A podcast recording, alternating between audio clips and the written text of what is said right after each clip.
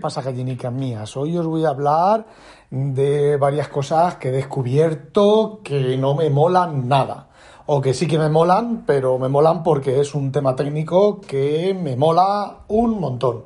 Bueno, mientras sigo con el OCR de nuevo de todos mis ficheros, va yendo bien. He encontrado un programa en Mac que los visualiza. Bueno, además, un programa que ya tenía comprado de hace tiempo, que funciona bastante bien en Mac, pero lo, estaba usando PDF Expert en, por encima de este programa, porque bueno, porque PDF Expert pues, me permitía comunicarme directamente con el, con el iPad y demás, de enviar documentos y demás, de la época en la que eso, y ahora ya no, bueno, ahora con tener compartidas las carpetas, con tener Dropbox y cosas de estas, pues... Eh, pues no me hace falta, ¿vale? Bueno, pues el tema es, fijaos que lo comenté en el episodio anterior, es eh, PDF Viewer de PS PDF Kit, ¿vale?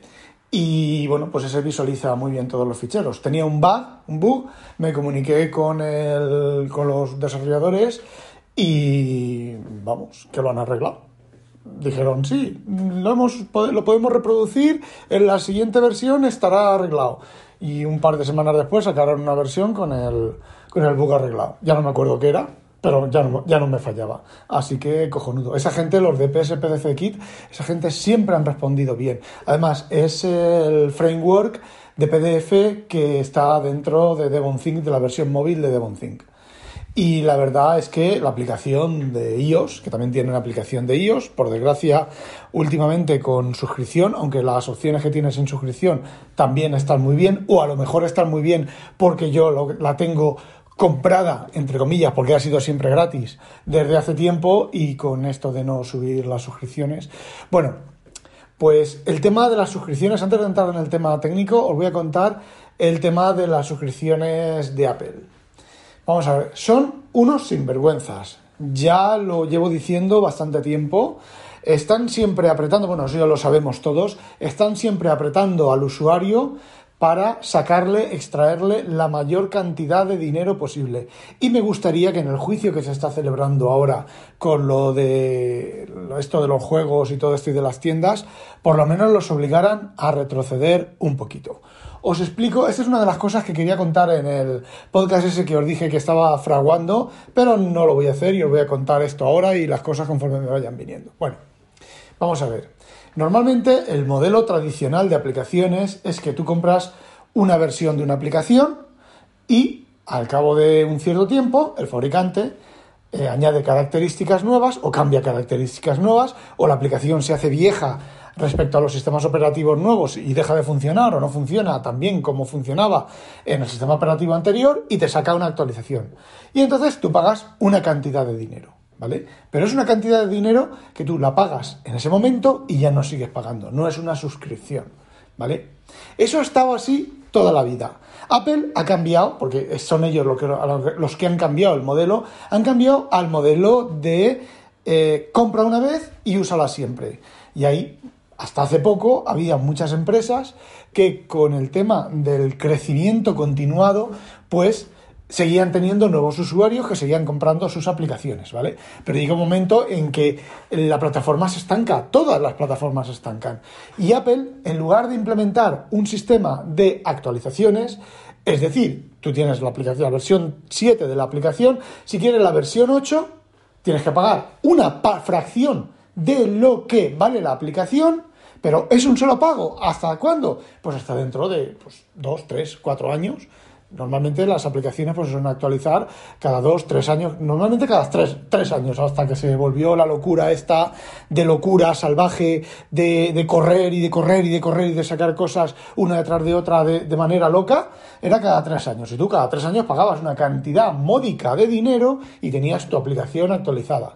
Y eso era una ventaja, tanto para ti como usuario, porque si no querías actualizar, no tenías por qué actualizar, tú seguías con tu sistema operativo antiguo y tu aplicación antigua y ningún problema.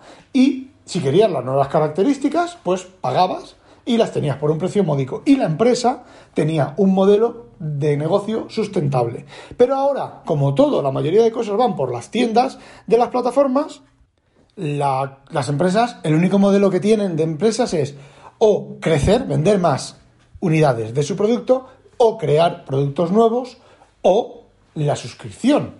Pero la suscripción es un problema para el usuario, porque la suscripción para el usuario es usa mi aplicación mientras me pagues. Cuando dejes de pagarme, dejas de usar mi aplicación.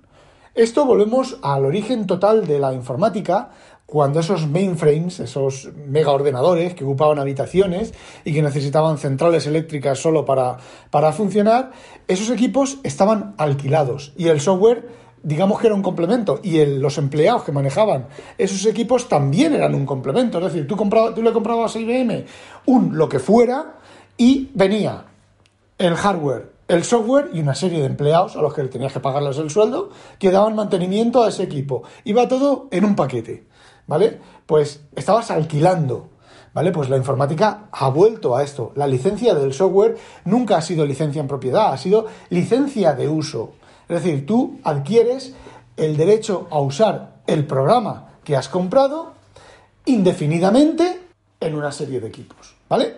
Bien, nunca has tenido propiedad sobre el programa. Bueno, pero es que ahora hemos vuelto al modelo anterior, pero claro, el modelo anterior eran empresas grandísimas que en sus cuentas de gastos decían, vale, pues ¿qué nos cuesta el mainframe? El mainframe? Nos cuesta, yo qué sé, pues 50 mil dólares al mes, vale, pero eh, ese mainframe nos está, nos está ahorrando 250 mil dólares, vale, pues no sale rentable, pero esto para una persona de casa, una, una señora María o el tío Paco, pues eso no es factible. Es decir, no es factible que esté pagando Netflix, que esté pagando Apple TV, que esté pagando la suscripción del PDF Expert, que esté pagando la suscripción de el Ulises, que esté pagando la suscripción de aquí, la suscripción de allí, la suscripción de allá, no, no es factible. No es factible, por lo menos en, en unos usuarios normales y corrientes, gente de la calle. Entonces, como decía, Apple prefiere el modelo de suscripción porque ya tiene experiencia suficiente y Apple sabe lo suficiente como para reconocer que el modelo de suscripción es un modelo abusivo respecto al usuario. Evidentemente, Apple Music, eh, la otra de Spotify, eh, yo qué sé, muchas cosas sí que es razonable que tengan una suscripción, un modelo de suscripción. ¿Por qué? Porque es una cosa que va evolucionando en el tiempo. Tú adquieres el derecho a reproducir cualquier música, cualquier música actual y añadida en el futuro mientras pagues la cuenta.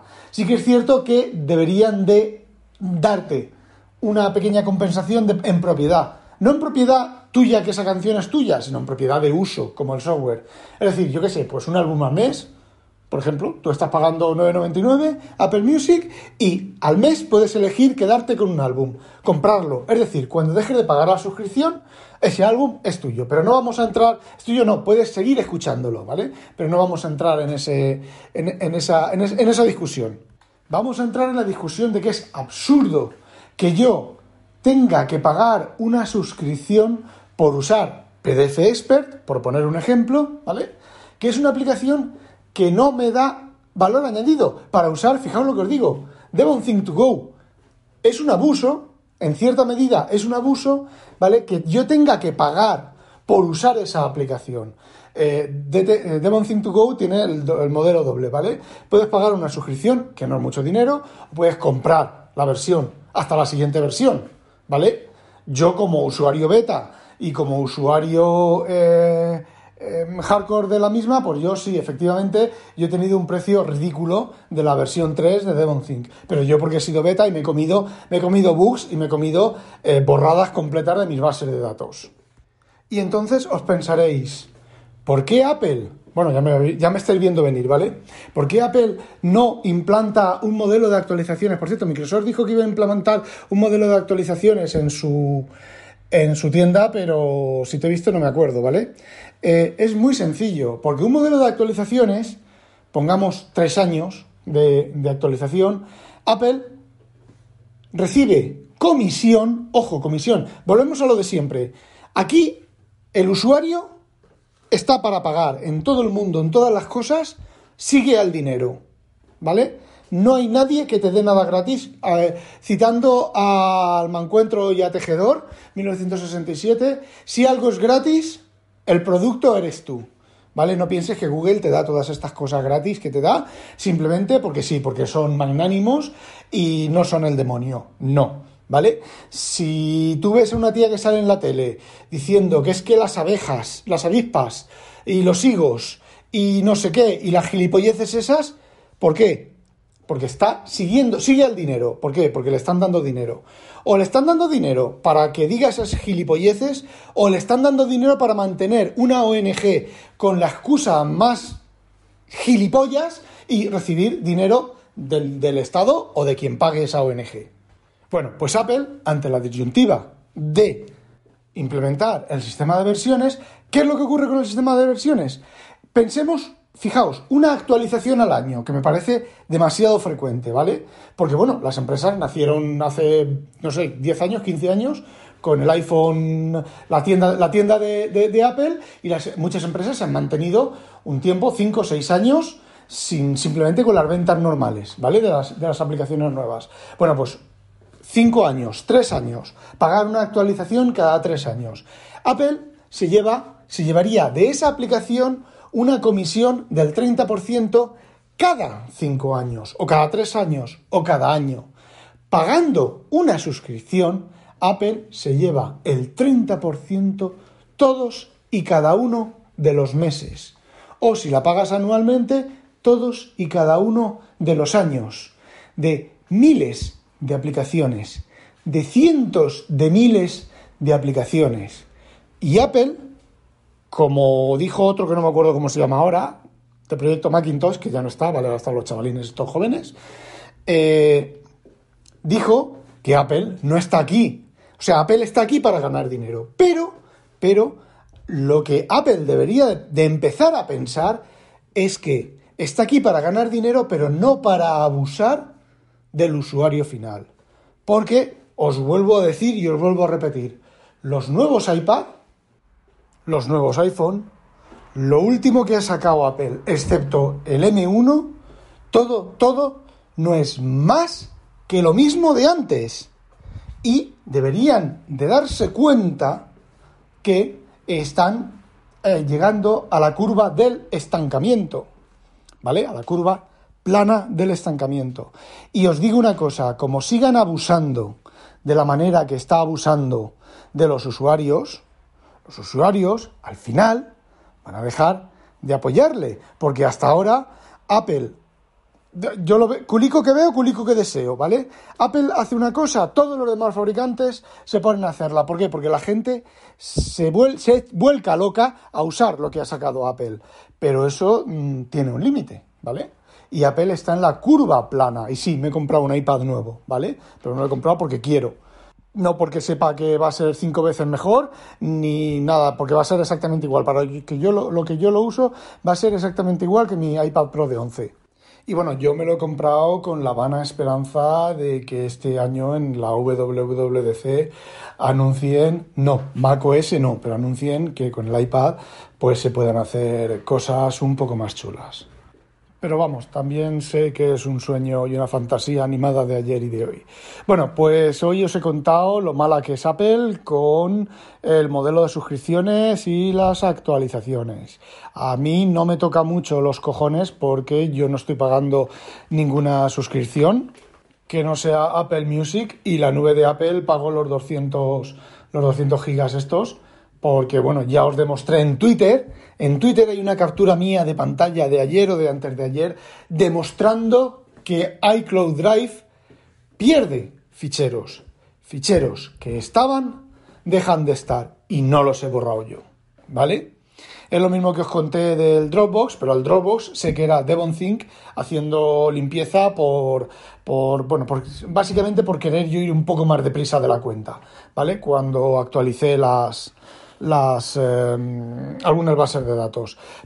Y sé que iCloud Drive pierde ficheros con la comparación que os he hecho porque mantengo un disco externo y ahí ese disco externo es el replicado de la nube de Dropbox y el replicado de la nube de iCloud Drive. Y os garantizo que de la nube de Dropbox jamás he tenido una discrepancia. Creo que os conté otro día eh, anteriormente cómo mantenía en ese disco y cuando modificaba yo cosas eh, hacía un ejecutaba una sincronización y veía los cambios que había hecho y si los cambios que había hecho eran los correctos actualizaba el disco duro externo vale bueno pues esa comparación jamás en la puta vida Dropbox me ha fallado en eso y iCloud Drive pues me ha fallado eh, varias veces. No solo eso sino que iCloud Drive de vez en cuando me ha cambiado las fechas las fechas de los documentos. Sí que es cierto que Dropbox tiene por ahí un, comunicado que dice que las fechas de las carpetas sí que no pueden, sí que cambian, sí que no pueden tocarlas, pero las fechas de los documentos, la fecha de apertura, la fecha de última apertura, la fecha de última modificación y la fecha de, de creación no cambian. Y en iCloud Drive cambian. Mi consejo, no uséis iCloud Drive para copiar de seguridad. Y no es que estén los ficheros borrados, es que desaparecen, ¿vale? Tú tienes ahí esos ficheros, vuelves al cabo de la semana, al cabo de las dos semanas, al cabo de los tres meses, lo miras y esos ficheros han desaparecido. No están en ninguna papelera, no están ni en la recuperación de, de, de iCloud en la web, ¿vale? Que tiene una, opción para recuperar ficheros, no están en ninguna papelera y no están en ningún sitio. Esos ficheros se han perdido. Así que mucho ojito con eso. ¡Hala! No olvidéis, sospechosos, habitualizaros y que no os la pique un pollo belga. ¡A demonio!